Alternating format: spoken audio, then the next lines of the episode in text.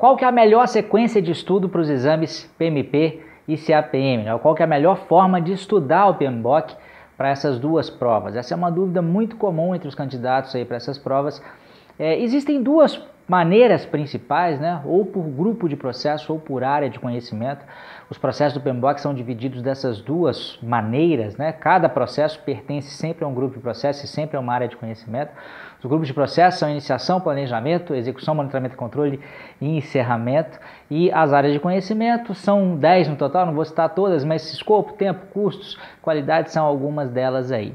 Uh, muita gente argumenta que o estudo por grupo de processos seria melhor, porque ele tem uma uh, linguagem mais sequencial, mais natural. Quer dizer, primeiro eu inicio um projeto, depois eu planejo, depois eu executo, monitoro e depois é, é, eu encerro. Eu diria que não, é, essa afirmação não é de toda errada, mas eu continuo recomendando às pessoas que estudem por área de conhecimento por um motivo muito simples.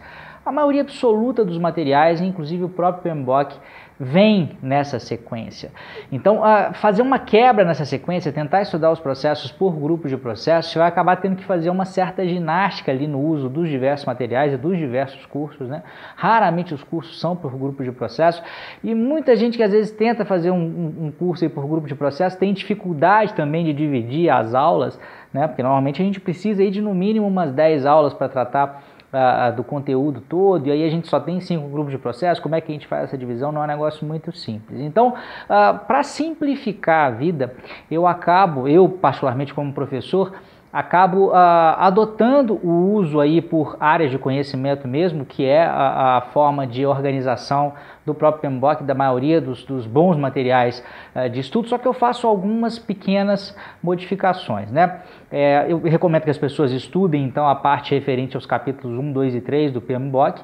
É, e o capítulo 3, não sei se vocês já perceberam, eles dão uma espécie de explicação dos grupos de processo, né? para você ter justamente uma boa ideia aí do que acontece na iniciação, no planejamento, na execução no monitoramento e controle e no encerramento.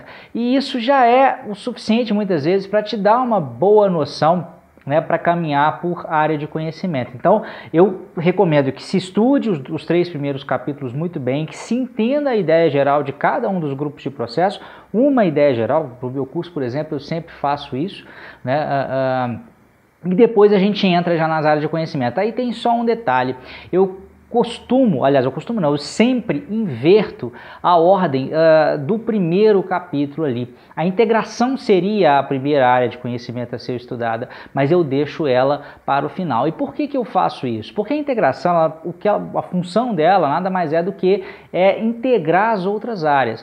Então, uh, se você falar da integração sem falar das outras áreas, fica um negócio meio estranho, porque você vai falar sobre a integração de algo que você não sabe o que, que é. Né? Você está justamente integrando o escopo, o tempo, custo, qualidade, mas você não viu o escopo, você não viu o tempo, você não viu o custo.